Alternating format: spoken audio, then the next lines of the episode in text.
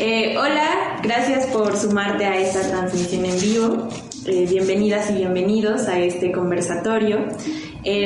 buscamos este espacio justo para charlar con amigas y colegas, eh, para que a través de su testimonio podamos visibilizar el trabajo que hacen Mili, Mere y Pau desde sus ámbitos, abonando a la lucha de las mujeres por una mayor representatividad en cargos públicos, privados y políticos. Eh, sabemos bien, todas las que estamos presentes en este conversatorio, que, el país y como mujeres eh, nos enfrentamos a diferentes desafíos eh, para alcanzar esta representatividad y para hacerla real. Todas podemos hablar de casos personales y no aislados, de violencia de género, estereotipificaciones y exclusión en ciertas actividades. Eh, pero como bien sabemos, estamos en un momento coyuntural también en que se nos está dando un poco más de espacios, un poco más de oportunidad de eh, tomar estos espacios y es de lo que queremos hablar, cómo ustedes tres toman estos espacios para generar un cambio. Vivencias del emprendimiento desde una perspectiva realista, feminista y cero romántica. Nosotras somos Juntas y Revueltas pasaré a, presentar a las mujeres amigas que están eh, acompañándonos en este conversatorio. Eh, en primer lugar está eh, Paula Martínez, que es consultora especialista en políticas públicas de género y gestora de proyectos para instancias municipales de las mujeres correspondientes al programa de transversalización de la perspectiva de género. Desde hace más de 10 años ha trabajado como líder juvenil en la UN Women for Youth México y fue invitada participante del Foro Internacional de las Naciones Unidas por la Juventud, Youth Create Gender Equality. Eh, también estamos con Ana Miriam García, licenciada en comunicación y estudiante de la maestría en ambientes interculturales de aprendizaje en la Universidad Intercultural del Estado de Puebla. También eh, escritora independiente, hace unos años lanzó su primera novela, La Juventud y los Buenos Amores, referencias al mundo de NUA. Está desarrollando una investigación, una investigación comunitaria con niños, niñas y mujeres adultas mayores en cuestiones de identidad y prácticas culturales para el restablecimiento del vínculo intergeneracional y la transmisión de conocimientos y saberes. Ándale. Sí, está muy larga, pero está muy bonita y ella nos la va a explicar mejor. en Ecatlán, Jonotla. Sí, y tenemos también a Mere, que ella es feminista y mediadora de lectura. Ella ha sido mediadora de lectura tanto en el barrio del Alto, tiene un proyecto también muy bonito, este, ahí, como en el Instituto Municipal de Articultura de Puebla y en el Consejo Puebla de Lectura. Eh, ahí se formó en temas de mediación y promoción de la lectura y en la formación de lectores y gestión de bibliotecas, selección de libros de literatura infantil y juvenil. Eh, ahí también colaboró tanto en el área de difusión como en la creación de proyectos de lectura con comunidades de niños y niñas eh, de diversas, en diversas localidades. Ha sido maestra de español a nivel de secundaria y bibliotecaria. También fue beneficiaria del PECDA 2017 con el proyecto Leyendo con y para el barrio. Y nosotras somos Juntas y Revueltas. Juntas y Revueltas. Yo soy Bele, Elena y Mariana. Queremos eh, pues compartir con ustedes con motivo de este lunes 8 de marzo, una fecha ya significativa, una fecha que también desde hace dos años, yo creo aproximadamente, ha tenido pues un resurgimiento, una fuerza que pese a la pandemia, eh, pues no ha menguado, ¿no? Al contrario, sino que sigue, sigue estando fuerte, pues porque la situación lo amerita, porque en este México donde vivimos todas, las que estamos aquí, pues seguimos sintiéndonos, em, pues, ¿no? Menos quizá, o sintiéndonos inseguras, o sintiéndonos no como deberíamos de sentirnos en un lugar libre, en un espacio libre, donde podamos desarrollar todas nuestras capacidades. Entonces, Vamos a, continuar con esta parte en la que L nos va a guiar en esta plática muy enriquecedora. Y justamente antes de entrar de lleno al tema, me gustaría mucho que Pau nos pudiera poner en contexto qué pasa los 8 de marzo y cómo está relacionado con esta lucha de género y eh, pues esta situación de violencia en contra de las mujeres.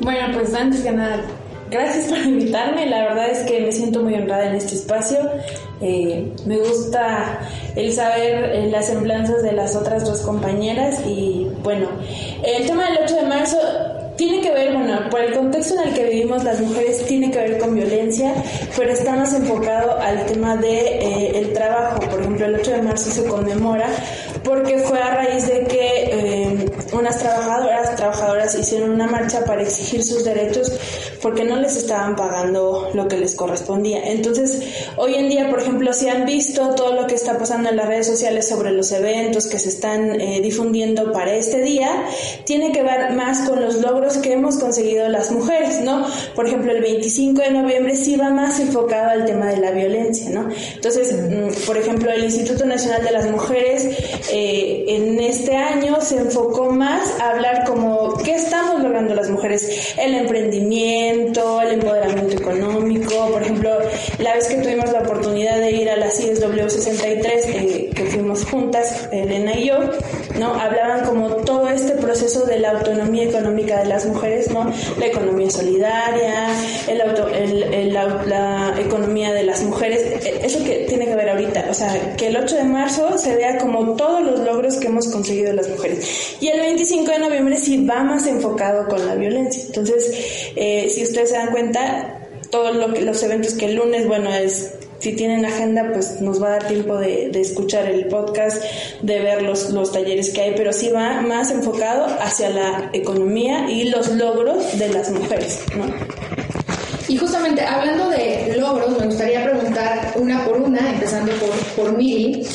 ¿Cuáles son los obstáculos a los que te has enfrentado en esta participación y en esta, eh, pues, en esta búsqueda de un empoderamiento económico cuáles son los retos y cómo eh, pues has podido salir adelante. Bueno, hola todos. Eh, bueno, pues es una pregunta muy, muy complicada, ¿no? Tiene que ver también con, uh, con esta cuestión de, ser joven, tener como ya como la, la de, la, de la experiencia, ¿no?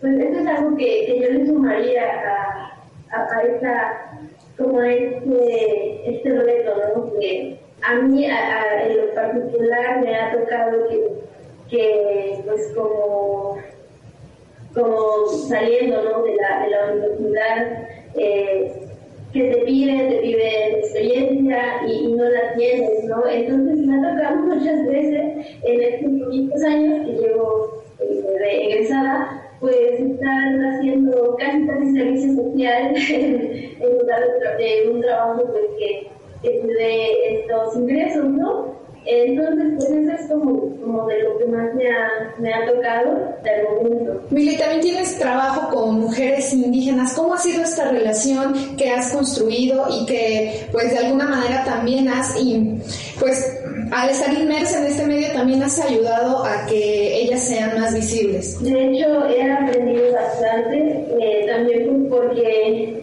bueno, considero que todos estamos en un, en un proceso pues ahorita como de pues de, construirnos, de dejar como de, de, pensar antes de eh, en cuanto a conocer a alguien, en cuanto a llegar a un lugar y dar por hecho que las cosas van a ser así, o incluso cuando te comprendes del diferente que. Yo creo que todo eso me ha, me ha tocado eh, mucho con las, mujeres de, de eh, he mucho de, ellas, ¿no? Y de cómo piensan, eh, de cómo vivieron, de que aunque sus respuestas en las charlas a veces son cortas o a veces se limitan a un me gusta o un así estoy acostumbrada, pues entender que que no se trata de, de una respuesta fácil, ¿no? Detrás de ese me gusta, detrás de esa costumbre, pues es una, es una construcción y un proceso, ¿no? Que yo al llegar allá, pues no, no, no, entendí, no entendía, no entiendo, no entendí la lengua, ¿no? Eh, ya que solo, solo hablaba el, el español y y pues sí me complicó mucho porque eh, en las charlas pues a veces eh, las, señoras tenían que esforzar porque yo les entendía, ¿no? Pero ah, cuando pues parte de, pues, de lo que a mí me corresponde también pues, es, entender estoy ayudando a, a su pueblo. Entonces, pues eso es una de las, uno de los, de retos también eh, que tuve al principio. Ahorita pues estoy aprendiendo un poquito de, de Tutunacú. También porque, bueno, a mí me tocó como eh, vale de agua fría, ya que mi abuelita y mi mamá son de pueblo, ¿no? Entonces ellas hablan de Tutunacú, pero yo no lo hablo. Entonces, yo muchos años, pues, pues no, no, no me enfoqué en darle, por ese interés, ¿no? En, en acercarme un poquito a, la lengua. Eh, entonces, eh, justo ahora pues estoy viendo, eh, pues hay, hay amigos y amigos que me han dicho pues, que deberíamos estar muy enojados porque, por sentir, porque nos han desplazado, ¿no? porque es, es, también debería ser su lengua, pero no lo es. Ya es en español y pues ahora tiene que aprender eh, el eh, Esto que comentas tiene que ver mucho con lo que Mariana escribió en una entrada hace como dos semanas en, en, el blog donde decía que uno de los retos justamente de llegar con una comunidad indígena a trabajar con las mujeres era que no se sentían representadas ni con lo que se les llevaba, ni con el tratamiento que le daban, por ejemplo, en este caso estábamos hablando de cine. Entonces, eh, pues este, este, esta brecha que existe en cómo al no estar en, en pues una sociedad igualitaria, no entendemos el contexto, pero sí llegamos como a imponer cosas o tratar de interpretar con nuestros conocimientos limitados lo que está pasando y cuáles son sus necesidades y cómo piensan. ¿Qué, ¿Qué, te ha pasado a ti al respecto? Bueno, yo le digo pueblo porque aquí mi abuelita desde hace años decía el pueblo. Entonces mi mamá me decía el pueblo. Entonces, ya eh, apropié la palabra, le digo pueblo a, a, catalán, eh, más que nada por ese lazo. Entonces, cuando yo llegué al pueblo, no conocía más que a un señor y mi esposa y una tía, ¿no? Eh, sin embargo, encontré también a una, una, una amiga, ¿no? Hice una amiga eh, joven, bueno, de mi edad, más o menos un y, y, ella desde el primer día se mostró muy interesada pues, en apoyarme en ese sentido, en el sentido de, acompañarme a platicar con las, abuelas y, ha funcionado muy bien. De hecho, me he encontrado algo muy interesante también, ¿no? Que eh, cómo es la forma de contacto, ¿no? Que yo llego, llego muy formal, me siento y, pregunto y me callo y, y pregunto y, y, vuelvo a guardar silencio eh, y no hago algún contacto físico, no, no me acerco, ¿no? Entonces yo veo que llega y la, la, le, como que, bueno, las tengo un poco, las agarra, como que las agarra, las abraza, este, les, les habla, yo hago una pregunta muy, muy corta, ¿no? Y ella habla como cinco minutos, y pregunta, pues, eh, es la forma en la que ella las explica, ¿no? Ella mete el contexto en, el, en, lo que dice y se tarda mucho hablando y se ríe,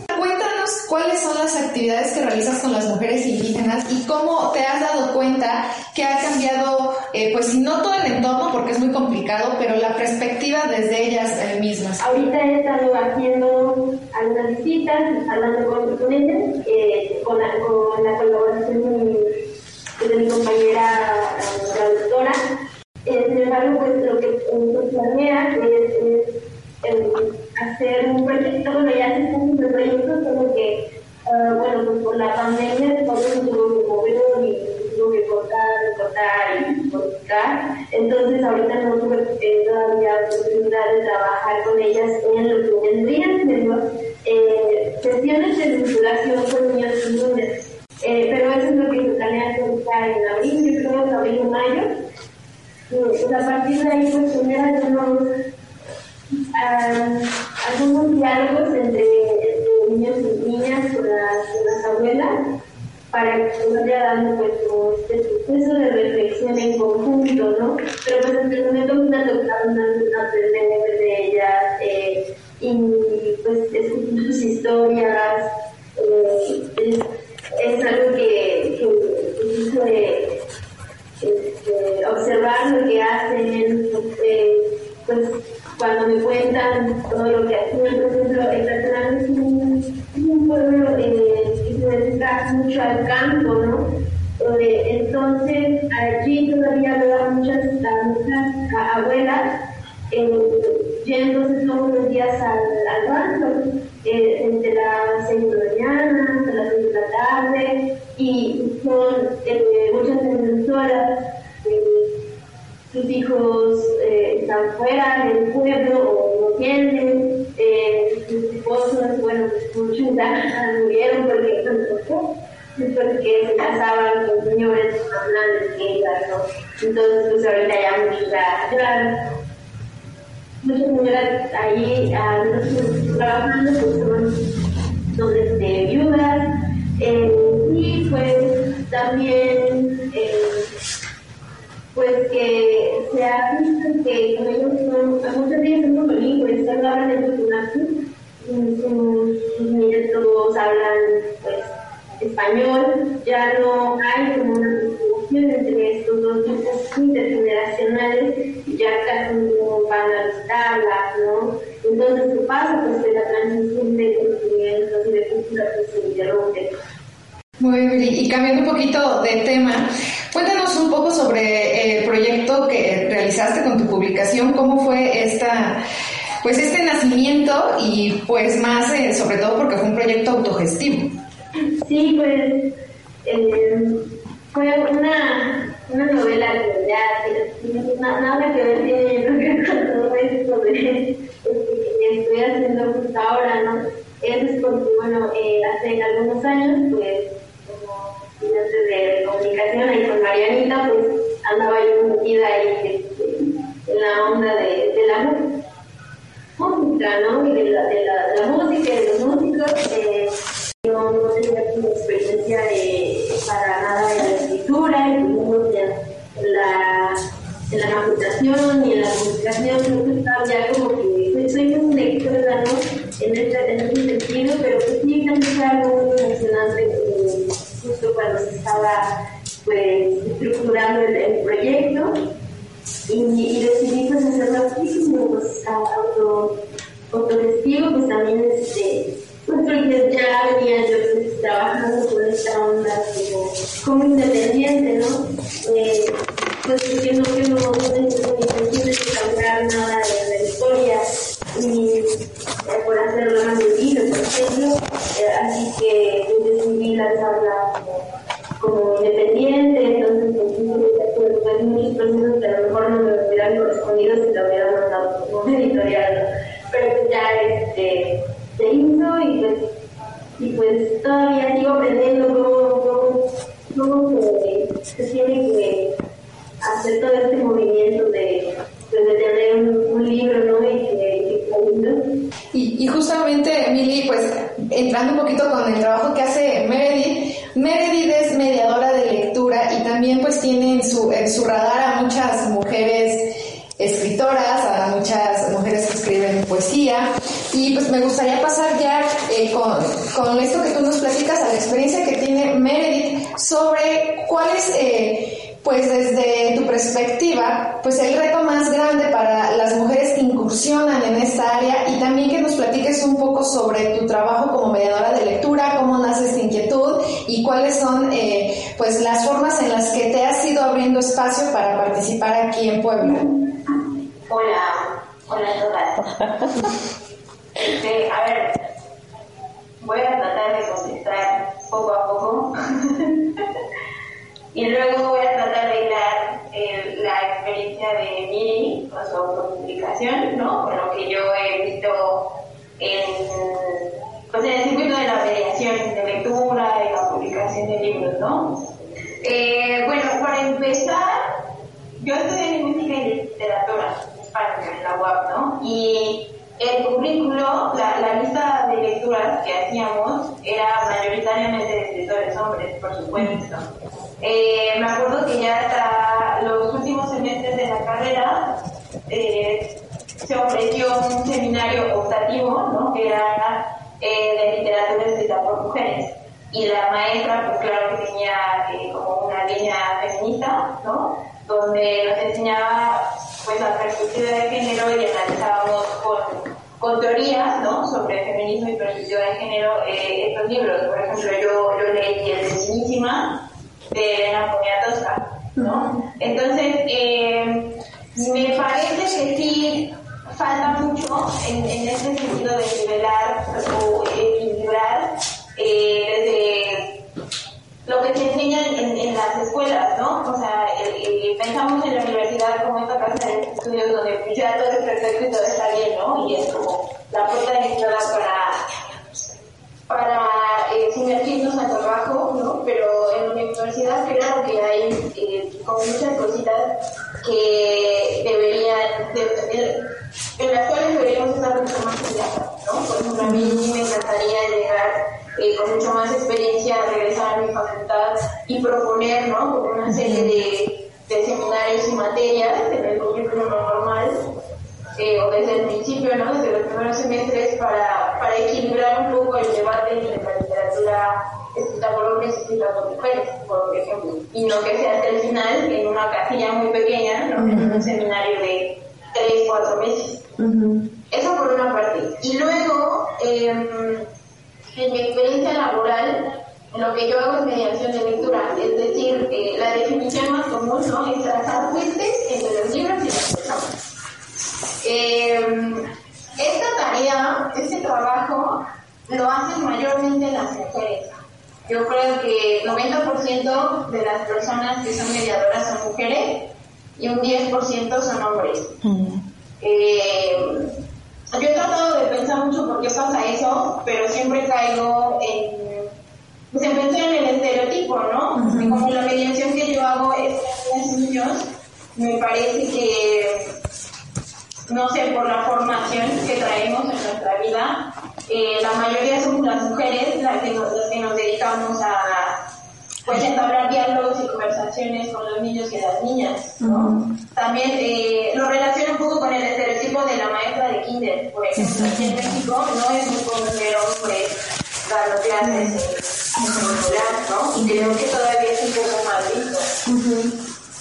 Y se relaciona con, eh, por ejemplo, eh, la otra vez leía un, un stand-up de comedia y la comediante decía, si una mujer se acerca así como, ¡ay, qué bonito, te quiero comer las patitas de un bebé! La mamá es como, adelante, hazlo, ¿no? Toma mi bebé. Y si un hombre se, se acerca y dice, oye, bebé, ¿no? Como que no es la misma reacción. Entonces, eh, creo un poco que este estereotipo de género sobre la, la mujer cuidadora, la que se relaciona con las distancias, permea un poco todavía en, en, lo que hago, por ejemplo, la mediación de lectura. eh, convendría, yo creo, en un futuro, pues, platicar con los hombres para ver, los hombres mediadores, para ver sienten al respecto, ¿no? Eh, por ejemplo, otro aspecto de mi trabajo que es la, mediación con la primera infancia, ¿no? La lectura con bebés y sus familias. Eh, les puedo decir que sí, que todas las que trabajamos en eso, ¿no? que todas las representantes aquí en México, las enseñaron a mí, en Argentina, ¿no? Todas mujeres. Solo hay un hombre que, que hace teoría sobre la mediación con los bebés, que es colombiano y ya está muy viejito. Parece el único que aborda esta perspectiva científica, neurolingüística de, de la lectura con bebés. Y entonces, de los únicos, ¿no? Entonces, eh, si es por ahí un tema que yo siempre tengo presente, porque por ejemplo en las sesiones de lectura siempre llegan eh, niñas, niños o sus mamás, ¿no? Es muy raro de repente ver a hombres llegar como a esa situación amorosa de que te sientas y te con el niño o la niña. Entonces, eh, yo creo que sí, que sí verificar todavía un poquito los estereotipos de género en, este sentido. Eh, luego, lo que les quería decir era, no me acuerdo, ¿qué más era? La verdad, no, el... eh, lo de autopublicación me parece muy interesante lo que decía Mimi, ¿no? De todo el proceso y cómo se refleja ella como mujer en esto de escribir el libro y autopublicarse, porque, pues sí, o sea, me parece que todavía hay un poquito de, discriminación en ese sentido, ¿no? Empezando, por ejemplo, en lo que es literatura, ¿no? O sea, ¿qué es lo que la esfera académica, yo no sé, la gente crítica o acreditada para decir, es literatura y esto no? ¿No? Eh, creo que también tiene un aspecto de económico, ¿no? O sea, las editoriales son unas empresas, ¿no? Entonces, también yo creo que tienen su propio proceso de decidir qué libros eh, publican, ¿no? Dependiendo del éxito que van a tener. Entonces, así se quedan atrás muchos, muchas propuestas muy interesantes eh, de escritura, ¿no? Porque si no atraen al editor o si no atraen como la línea de mercado que la, la editorial, pues deciden no publicarlo. Lo bueno es que eh, últimamente, ¿no? ya este sí ha sido como una oleada de, del siglo XXI, es que se está poniendo mucha más atención a eso de las editoriales independientes, ¿no? Y por supuesto a las autopublicaciones. Hay eh, muchos, muchos colectivos que están surgiendo como eh, editoriales campanera, por ejemplo. Yo tengo una amiga mediadora que tiene su editorial, ¿no? Tengo una cartonera del toro. Entonces ellos justo recuperan eh, literatura, poesía sin derechos de autor, ¿no? Y de, y de poetas muy poco conocidos y conocidas.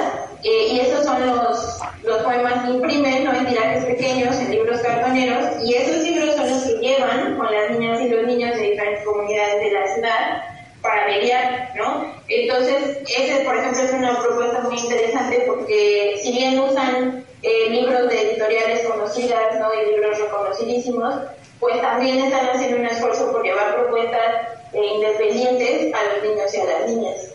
Entonces, eh, yo creo que el ejercicio de autopublicarse, aunque no esté bien visto, en, les digo, como en las esferas oficiales, de, de, la literatura, creo que es muy necesario que, que, lo hagamos, ¿no? Y también esa es una propuesta de la mediación de lectura, que escribamos y escribamos y escribamos, ¿no? Primero para nosotras, después para, para nuestras comunidades lectoras, y, y pues, ¿por qué no para todos los demás, no? Y si publicamos con, un, con una editorial independiente, un libro cartonero, pues quizás estaremos llegando a comunidades alternativas, ¿no? O sea, comunidades diferentes que no están sumergidas como en ese circuito cultural, literario privilegiado, ¿no? como, como, las escuelas en este sentido, ¿no? O sea, las escuelas son un lugar privilegiado porque tienen bibliotecas, porque las abastecen, ¿no? De libros de editoriales reconocidas,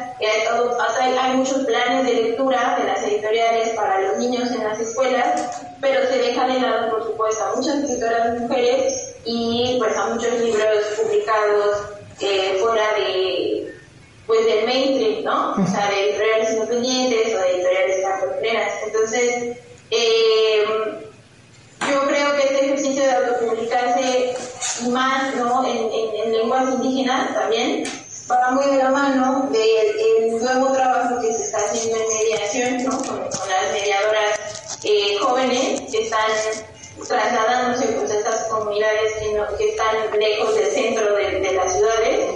Eh, entonces creo que ahí puede haber buenas ¿no? de escritoras independientes ¿no? que, puedan tener un lugar, no en las escuelas, en las bibliotecas públicas reconocidas, pues sí en, en bibliotecas comunitarias, en comunidades eh, pues que están ávidas ¿no? de, de, de, conocerse, de verse reflejados en nuestros textos y de, pues, de conocer más de lo que hay eh, en materia de la lengua oral y escrita.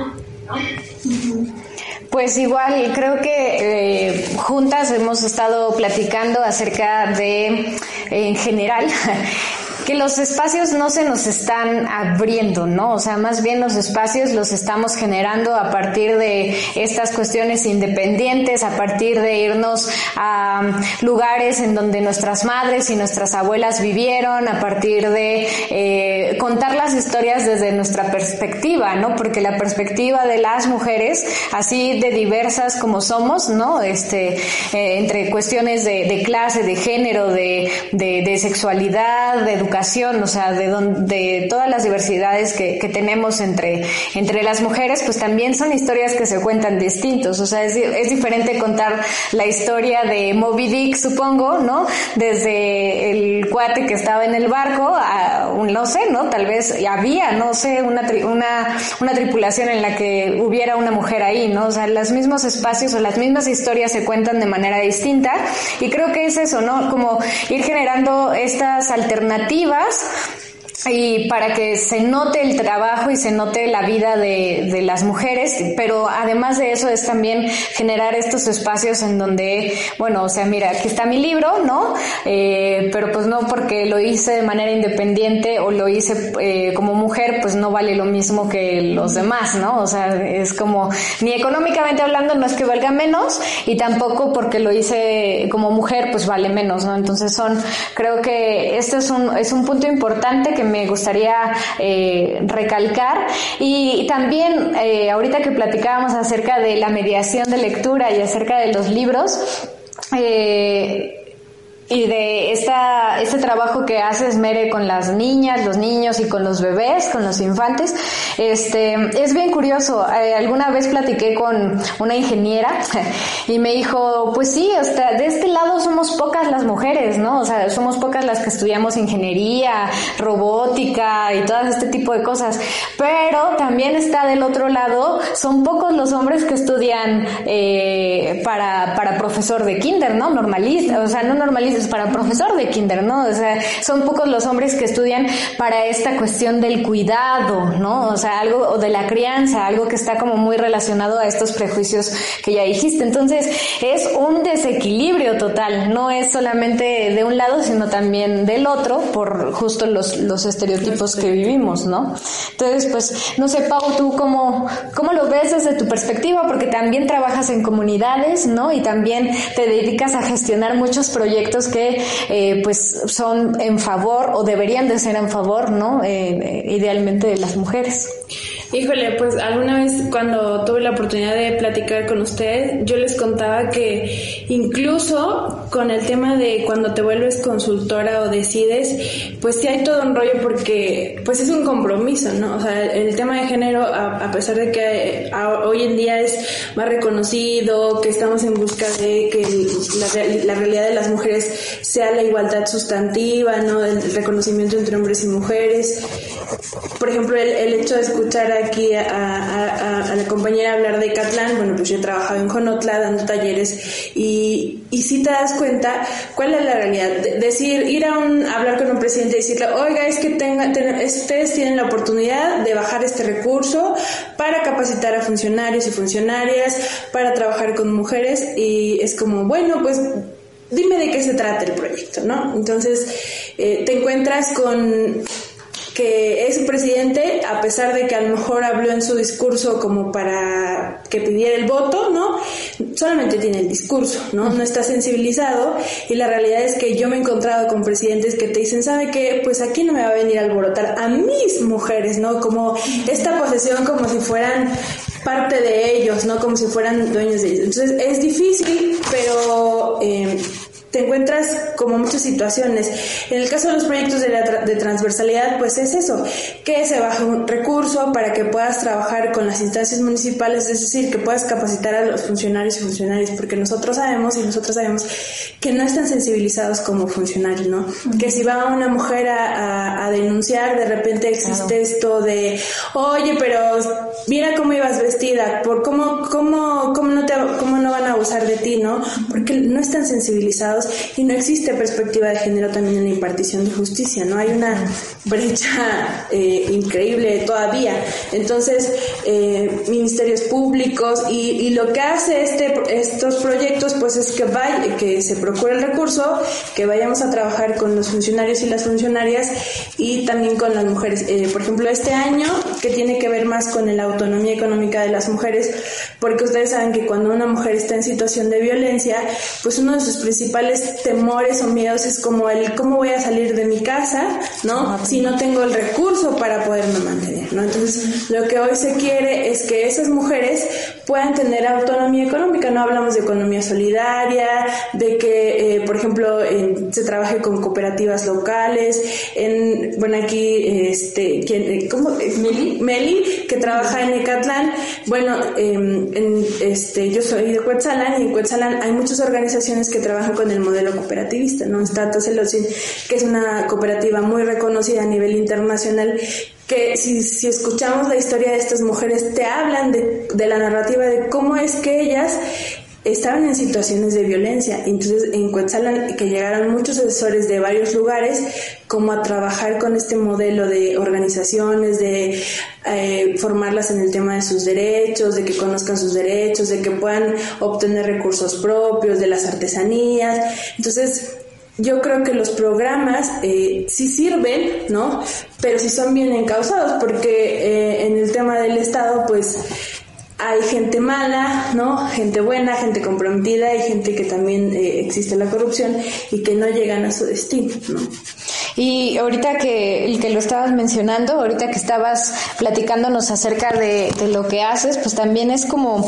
Eh, es difícil, ¿no? Porque bien, por ejemplo, ¿no? Eh, Meret nos, nos ha contado estos casos de, de, autoría independiente, también Mili, ¿no? O sea, como esta, eh, este acercamiento, estos proyectos que se generan y hemos visto como que la lucha de las mujeres, ¿no? Eh, han conquistado pues muchísimas cosas, ¿no? O sea, muchísimas leyes, mucha más visibilidad de los problemas de violencia, pero en pleno 2021 eh, sigue pasando esto que decías, ¿no? Eh, ¿Por qué te fuiste sola en la noche? ¿no? O por qué te vistes así, o por qué, o sea, simple y sencillamente como que sigue siendo, nuestros cuerpos siguen siendo eh, parte de este sistema machista, ¿no? Como de esta posesión, no sé, somos como esta posesión que no, que hay algo que no nos deja avanzar y no sé, eh, pues el 8 de marzo, ¿no? Pues es como esta, eh, pues este impulso que te dice, órale, síguele, síguele, porque todavía no hemos llegado pues a esta igualdad sustantiva de género que nos mencionas y, y no sé, a veces pareciera muy lejano, no sé cómo lo ven ustedes, como en qué momento se va a se nos va a respetar de la, de la misma forma. Pues yo agradezco mucho ¿no? Cambiado la narrativa del 8 de marzo porque eh, cuando era pequeña, ¿no? cuando era joven antes de entrar a la universidad, la verdad no recuerdo para nada ¿no? qué hacíamos en la escuela eh, para conmemorar el 8 de marzo. Yo creo que, que no pasaba nada en feliz día de la mujer. Ay, sí. Tu rosa. Tus florecitas. Tu flor o tu violín, ¿no? Gracias por existir, mujer. Eh, yo tuve el privilegio, ¿no? De que madre es una persona muy fuerte, muy independiente, ¿no? Entonces tuve como esos estereotipos de género en, en, mi casa, ¿no? A pesar de que vengo de una familia ultracatólica, ¿no? Del sur, de Chiapas. Entonces, eh, o sea, sí es mi bagaje cultural, tengo todo esto de, del machismo, ¿no? Pero, pero eh, afortunadamente en mi casa siempre hubo como el espacio para el diálogo, ¿no? Porque yo y mi hermana, ¿no? Y, mi papá, ¿no? Entonces, eh, yo recuerdo como pues esa esas experiencias de niña de, preguntar y dudar, que me explicaran, ¿no? Pero desgraciadamente yo sé que, que, que, mi realidad o mi contexto no es el mismo de todas las niñas, de todas las jóvenes.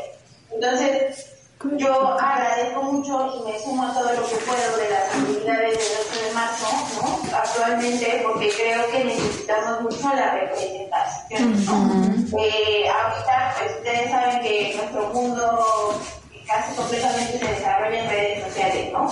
Tenemos que tener un perfil, tenemos que tener publicaciones, ¿no? Eh, ahorita, por ejemplo, pues nuestro trabajo depende totalmente de esto, pero eh, las niñas, los jóvenes, pues también están creando su propia realidad y sus propias dinámicas sociales tras la pantalla, ¿no? Con las aplicaciones, con, con las fotos de Instagram, con los tweets, ¿no?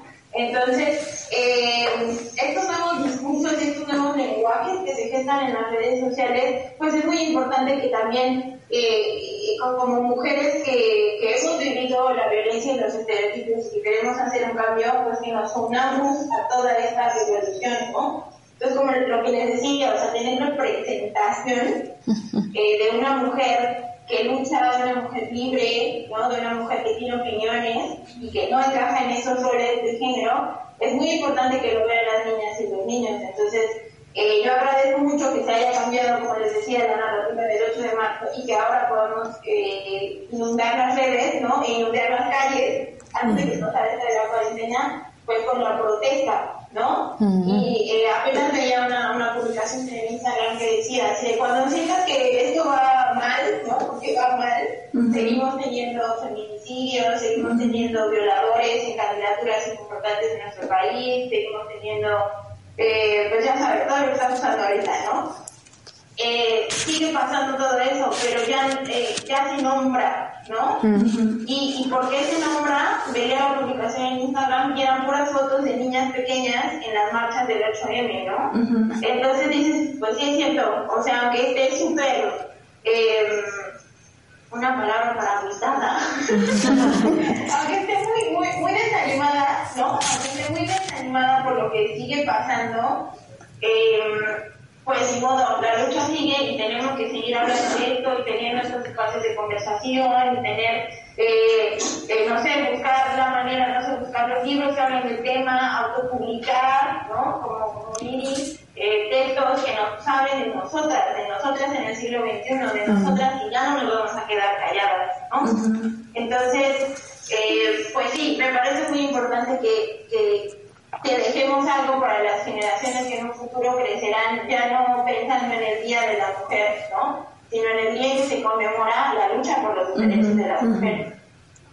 ¡Ay, qué bonito! Y justamente coincidiendo contigo, Mary, o sea, esta, esta parte de, de lo que hemos logrado para ir reflexionando, ir cambiando los patrones, porque hay muchísimas cosas que hacer, ¿no? Decimos, ok, sí, estamos accediendo al poder, estamos rompiendo barreras, pero realmente, ¿cómo estamos rompiendo esas barreras? ¿no? ¿Qué pasa cuando en el trabajo, pues eres eh, directora o eres, eh, eres la jefa del proyecto? O sea, se sigue viendo mucho que aunque tienes ese, esa autoridad, ese membrete, uno moralmente para los hombres, ¿cómo una mujer me va a decir lo que voy a hacer? Para otras mujeres también llega a ser chocante tener este tipo de, liderazgos, aún siendo del mismo género.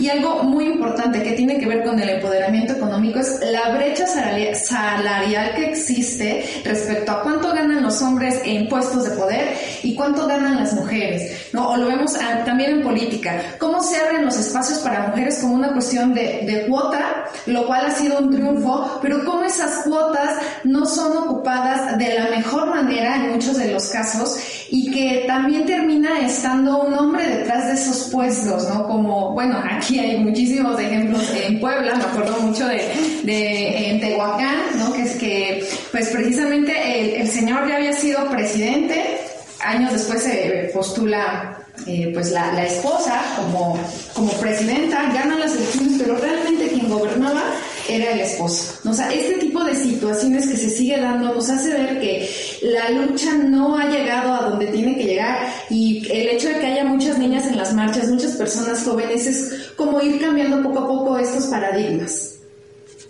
Y un poco pensar también que la mejor forma para tomar estos puestos, eh, como para generar más espacios para mujeres, es que nosotras los generemos solas, ¿no? O sea, parece redundante, pero eh, justo si no, como decía Vélez, si no generamos solas esos, estos espacios, nos los van a, nos los van a dar para cumplir con cuotas de género, ¿no? Y no se trata de eso, se trata de que eh, luchemos por estos espacios y que poco a poco se vayan normalizando y que justo que, que en un futuro tanto hombres puedan elegir estos ámbitos laborales que se les da a las mujeres como por esta idea de que eh, venimos apegadas al maternalismo, al cuidado, este, como que deslindarnos de ese estereotipo, ¿no? Y, que también hombres tomen como este tipo de, actividades y que nosotras también podamos conquistar otros ámbitos laborales, académicos, culturales, ¿no? Eh, creo que es, sí, es algo como importante.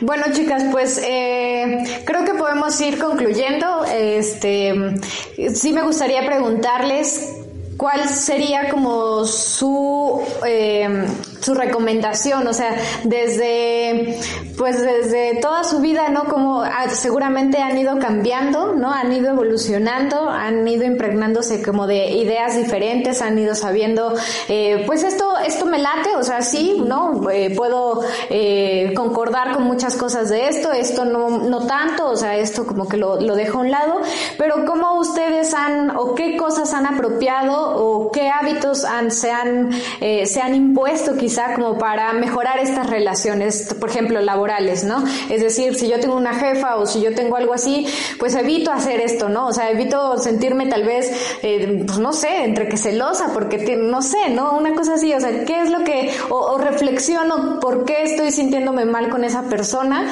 y, eh, y pues no sé, ¿no? O sea, esta cuestión solamente de reflexionar en mis sentimientos, mis emociones, pues también hacen que cambie eh, un poco como el paradigma, no nada más actuar por, por, actuar, ¿no? Sino que con un poco más de reflexión, de análisis, no sé, eh, yo he visto libros, películas, ¿qué nos, qué nos compartirían, ¿no? De lo que ustedes han hecho que les ha servido para mejorar estas relaciones entre las mismas mujeres y entre los hombres también. Como decía eh, desde hace como dos años, ¿no? Que que han ido cambiando un poco el discurso en torno al, 8 de, marzo.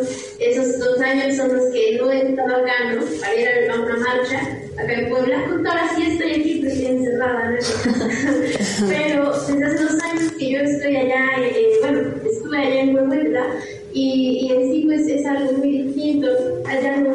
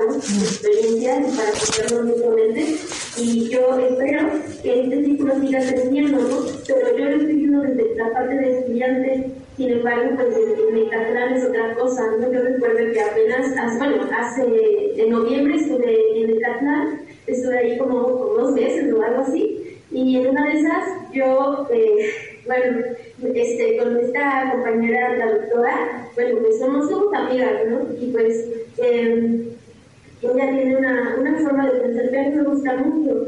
Eh, sin embargo, yo, yo veo que a veces a ella la, la veo un poco extraño, otras, otras mujeres de su edad, unos 30 años, unos 25 años, unos 35 años.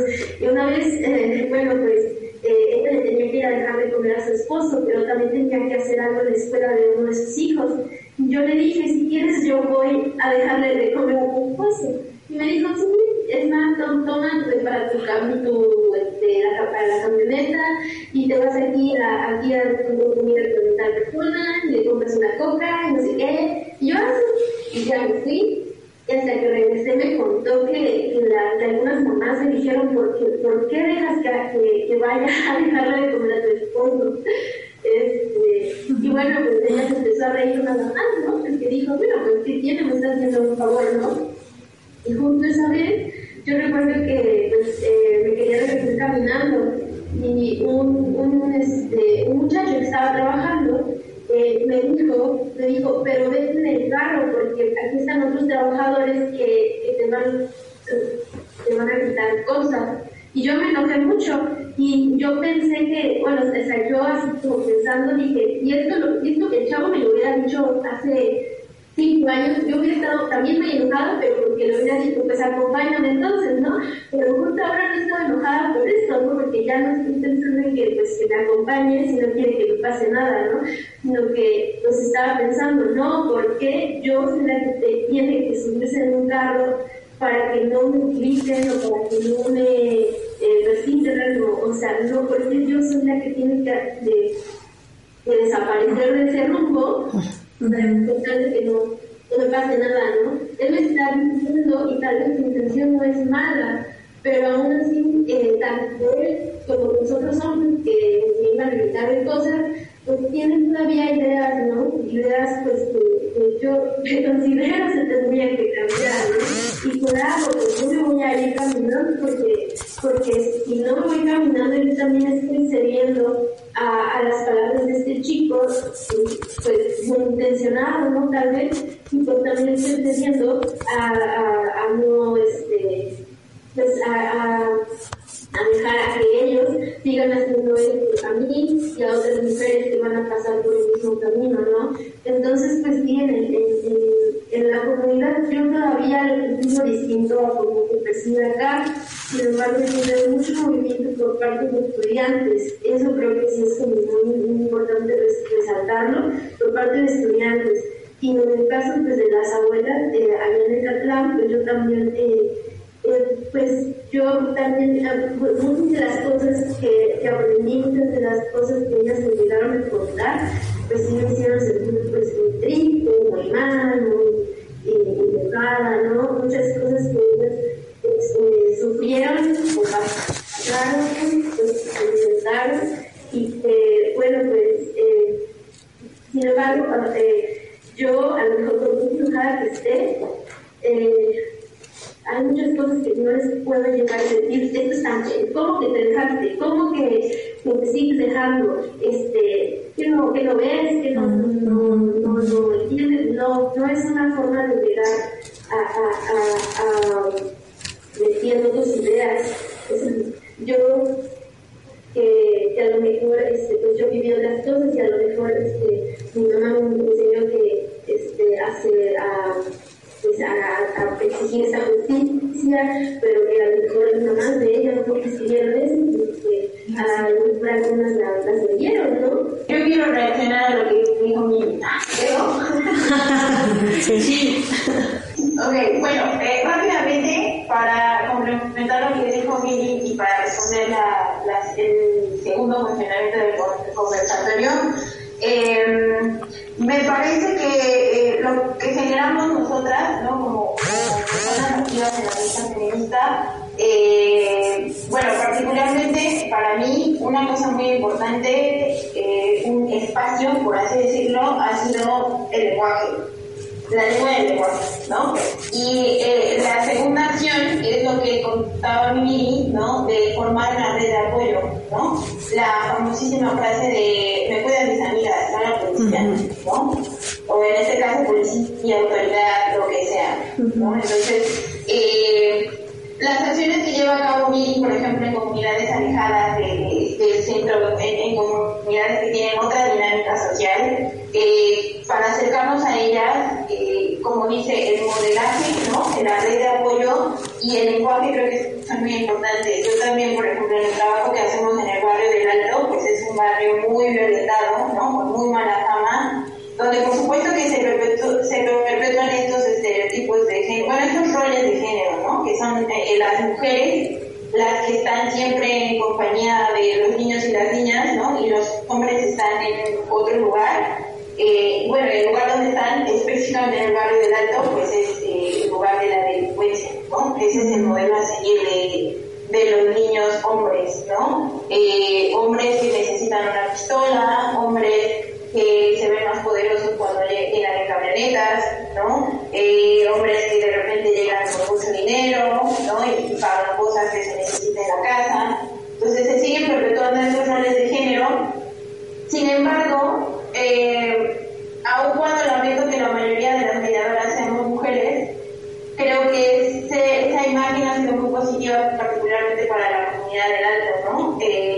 Todas las mujeres que trabajamos en el Consejo Pueblo de Lectura, pues llegábamos, ¿no? Eh, salíamos a la calle, pedimos permiso para entrar eh, a, las vecindades y leer con ellos, ¿no? La bibliotecaria hizo un proceso comunitario con las mamás, ¿no? exclusivamente las mamás, justo un poco como para empoderarlas. Entonces me parece que este modelo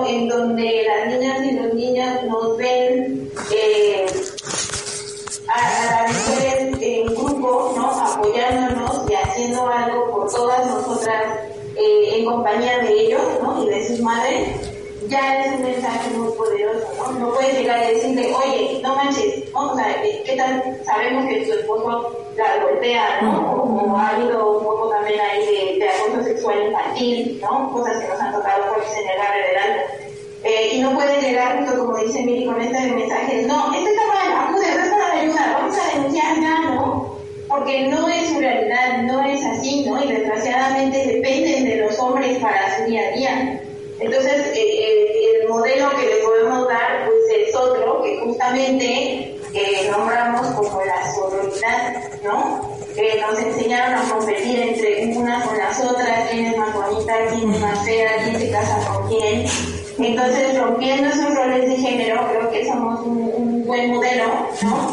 Para, para las niñas, los niños y las señoras, ¿no? Las jóvenes y las señoras de otras comunidades que todavía viven, eh, pues, el machismo, el, el, pues, el, patriarcado, ¿no? O sea, que no, no, no conocen otra manera de vivir, ¿no? Y que nosotras también estábamos en él, entonces fuimos por un proceso de construcción muy intenso, ¿no? Que no acaba, porque a veces si nos gana, pues, la estructura patriarcal, pero pues estamos como en constante evolución y es importante que siempre estemos conscientes de, cómo actuamos alrededor de otras mujeres y, principalmente de niños y niñas, ¿no?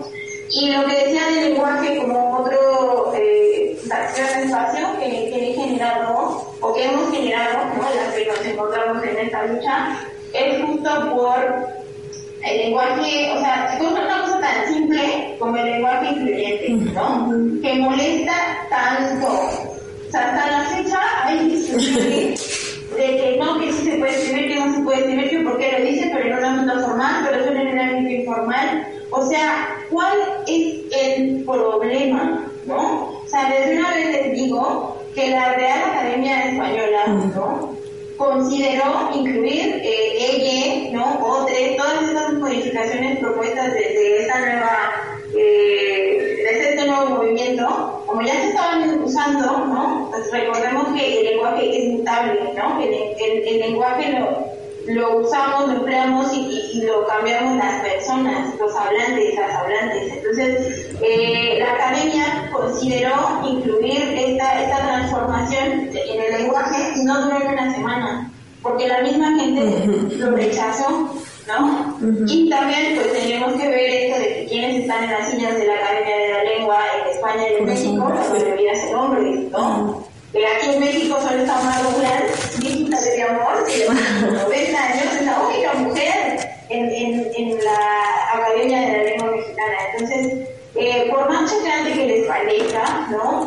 Me parece que eh, esta lucha con el lenguaje también es importante, porque estamos visibilizando de otra manera y nos estamos dando cuenta que les molesta, y yo no sé por qué, ¿no? Por ejemplo, eh, yo cuando recién salí de la universidad, sí me confieso que era una del lenguaje, yo decía, no, no puedo escribir con X o con arroba, ¿no? Y, y, debatía misma, pero en el momento en que empecé a, usar el lenguaje inclusivo y en el momento en que empecé a generalizar el femenino, todos los hombres siempre me decían algo. Así de, oye, ¿por qué dices nosotras si yo estoy acá? Y yo así de, bueno, pero la mayoría somos mujeres, o sea, date cuenta también, ¿no? Entonces me parece que también desde el lenguaje es una muy buena manera de crear espacios seguros, ¿no?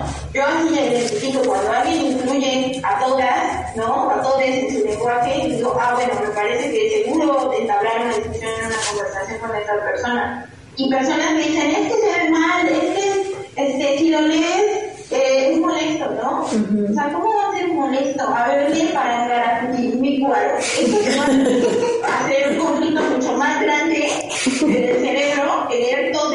Entonces, eh, eso, ¿no? Para mí el lenguaje y estas redes de apoyo, la solidaridad, son como dos espacios muy importantes que debemos seguir procurando no solo para nosotras, sino para bueno, en mi caso en particular para niñas y niños, ¿no? Y en el caso de mí, pues para las mamás y las señoras con las que trabajan. Muy bien, Mere. Muchas gracias, Mere. Vas, Pau. Toca un punto muy, muy importante que ah, es el lenguaje. Sí. Bueno, eh, sí estoy de acuerdo en que nos tenemos que visibilizar, bueno, desde ahí de que lo que no se nombra no existe, ¿no? Que las mujeres tenemos que estar presentes desde el lenguaje y sobre todo, por ejemplo, desde mi experiencia, lo que compartían ustedes es cierto. Eh, existen muchos programas, no, desde mi experiencia, desde, desde lo que trabajo, que ahí están, ¿no? Y que es importante que la gente, ¿no? No, no solamente que se bajen los recursos, sino que sean de manera adecuada y que estén establecidos al contexto donde se va a trabajar, ¿no? Por ejemplo, lo que decían ustedes, no es posible que yo llegue con mis creencias y que a lo mejor muy preparado, con mi preparación de escritorio, cuando llego a una comunidad indígena, cuando las relaciones en la comunidad son totalmente diferentes a mi experiencia que tengo, ¿no? En la ciudad, por ejemplo. Entonces, eh, que existen estos programas, ¿no? Que, que de verdad que el Instituto Nacional de las Mujeres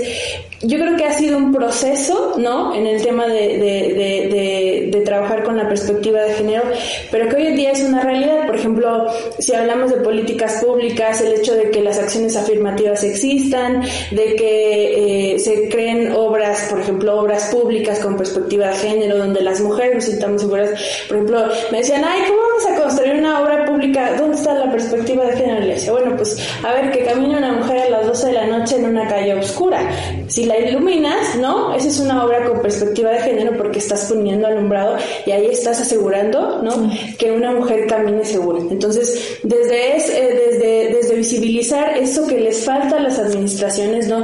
Desde eh, la sensibilización de los funcionarios, de las funcionarias, de que quien construya las políticas públicas sepan construir políticas públicas desde la perspectiva de género, pues eso nos, nos, nos va a cambiar el, el panorama y que también hay gente que está de este lado como como lo mencionan ellos, bueno, el, tema de, la, de las redes seguras, cuando yo llego a hablar como de esta seguridad, cuando no es que te diga, oiga señora, usted tiene derechos de esto, esto y esto, esto siempre como hasta en tono de, risa, no es porque quiera ahorita que saque el machete y se lo raya el señor y le diga, pues ya me vinieron a hablar de mis derechos, ¿no? Y yo te voy a meter a la cárcel, sino que construyas un espacio seguro, que te des cuenta, ¿no? Que ya puedes acudir a las redes de apoyo, como mencionan ustedes, y por ejemplo, el que te hayas dado cuenta que puedes empezar a guardar tus papeles y que en cualquier momento busques a tu vecina porque te sientes insegura o que pidas ayuda y sobre todo que quitemos esos prejuicios dentro de las comunidades decir, ah, mira, ya le están pegando a Paula, pues ¿qué habría hecho la Paula? Porque ya le están pegando, ¿no?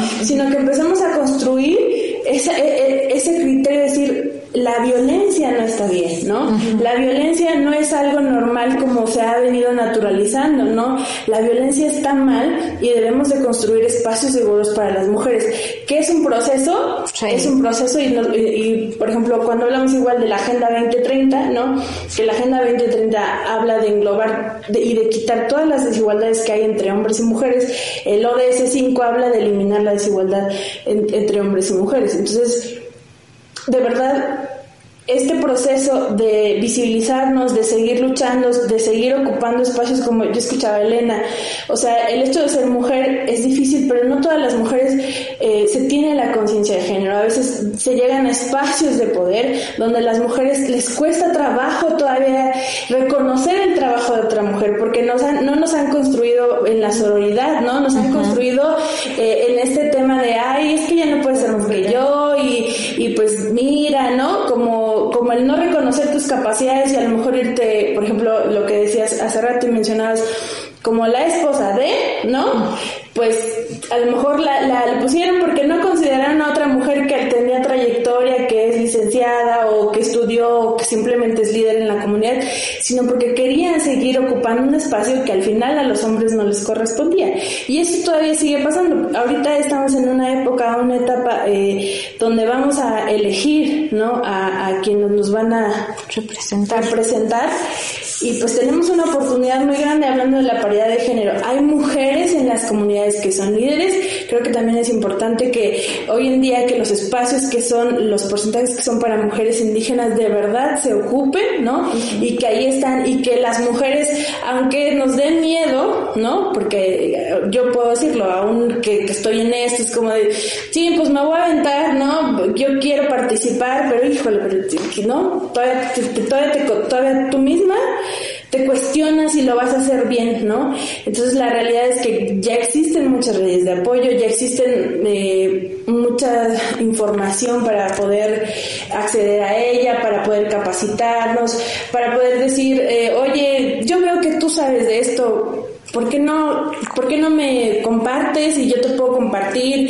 ¿Y por qué si yo siento, a lo mejor tú me dices, no, es que yo te veo que tienes todo para salir adelante? Entonces, yo creo que esa reflexión, lejos de que tenemos hoy en día muchas oportunidades, tanto como en programas que que a pesar de que, lo mencionaba hace rato, existen eh, personas que no los ocupan para lo que es, también las instituciones como que le han apostado más como que a revisar que se hagan para lo que es, ¿no? Y que quienes lleguen a ejecutar esos programas tengan el perfil, ¿no? La experiencia, que cuando vayan a dar un taller tengan eh, el contexto, ¿no? Y sobre todo, pues, que reflexionemos también en nuestra ética, ¿no? Que desde lo que tú haces, ¿no? Yo siempre digo cuando voy a dar un taller, si a una mujer, por lo menos que me escuchó y le cambié el chip, yo con eso me voy bien, por bien servida. Porque esa mujer va a crear, ¿no? Un, reflejo a donde vaya y lo va a compartir. Entonces, esa reflexión de que sí es un proceso y es difícil, ¿no? pero no imposible, ¿no? Y tan no es imposible que lo que decía hace rato, hoy eh, las marchas antes eran como de chingo, pues no, no me da, me da cosa ir a la marcha, no, pues ahora quiero ir a la marcha, me voy a, voy a, voy a publicar, voy a decir, voy a hablar, porque ya no nos podemos quedar callados. Entonces, creo que es una oportunidad, ¿no? De levantar la mano y decir, aquí estoy, ¿no? Y mis derechos me los voy a hacer valer porque me los va a hacer valer y dejemos de criminalizar también el tema de las mujeres, ¿no? De, de, naturalizar esto de la violencia que ya no, ya, ya eso ya se acabó, sino hacer la reflexión qué estamos consumiendo también en los medios de, comunicación, ¿no? Por ejemplo, lo, la, la oportunidad de, de conocer nuevas personas que se están dedicando como con esta perspectiva de género y dejar las cosas que no tienen nada de perspectiva de género o o, dejar de consumir youtubers que son abusadores, ¿no? Como sí podemos nosotros y nosotras, ¿no? Consumir cosas que son de calidad y eso eliminará totalmente lo que no, no abona en esta lucha, ¿no? De las mujeres. La verdad es que, es que justamente, ¿no? esto también se convierte en una red de apoyo, ¿no? Porque si bien de cada una desde su trinchera, ¿no? Y desde pues, su formación y pues esta evolución y esta reconstrucción eh, y de construcción constante, de repente necesitamos platicar con la otra acerca de estos temas para sentirnos nuevamente, pues sí, ¿no? O sea, de eso se trata el círculo, ¿no? Para sentirnos nuevamente fuertes y decir, sí, la neta es que sí lo vale, no vale la pena, lo estoy haciendo bien y tal vez voy a mi pasito, pasito a pasito, pero yo al escucharlas también me siento como más... Eh, pues, pues sí, ¿no? O sea, como más fresca y decir, pues sabes qué, pues sí, o sea, vámonos a la marcha y no solamente el 8M, ¿no? Sino pues cada día ir aportando pues un, un granito de arena para mí y pues si se puede, como dice Paula, para la que esté a mi lado, ¿no? Entonces, eh, chicas, pues no sé, eh, si quieren decir algo para concluir? Pues agradecerle a todas que estemos en este espacio, fue muy enriquecedor y pues también nos llena de, energía, nos llena de ímpetu y como decías, Belén, nos llena de ese, pues vamos hacia adelante, vamos a ir rompiendo más techos de cristal, pero también vamos a jalar a otras mujeres que no tienen los privilegios que nosotras tenemos, porque esa cuestión de, de vernos que sí hay muchas cosas que personalmente pues tenemos que romper, también hay que tener pues pues esta claridad de que si ahorita estamos trabajando así, cada una con nuestros proyectos, es porque también tenemos privilegios. Y entonces, eh, con esos privilegios hay que ayudar a otras mujeres a que también vayan abriendo sus perspectivas. Y también concluir que muchas veces el, el, apostarle al movimiento no solamente es salir a marchar o no solamente es eh, ayudar a otras eh, mujeres, pero también el simple hecho de ocupar los puestos, de hacerlo, de, de creérnosla, ¿no? Porque también es muy difícil eh, como esta idea del síndrome del impostor, que creo que es lo que, lo que eh, tenemos en común muchas de nosotras, que es justo no creérnosla, el yo no lleno ese puesto, yo no lleno ese lugar, yo no puedo emprender, yo no puedo hacer esto, ¿no? Entonces, eh, a veces, por ejemplo, yo me siento muy insegura en estos temas como de la parte ignorante de que no sé o, de lo que podría no estar diciendo bien. Eh, y eso es como, sí, pero es una construcción y es poco a poco. Pero tengo esta otra parte que me estoy atreviendo, ¿no? Que estoy haciendo algo que, que mis ancestras no pudieron hacer.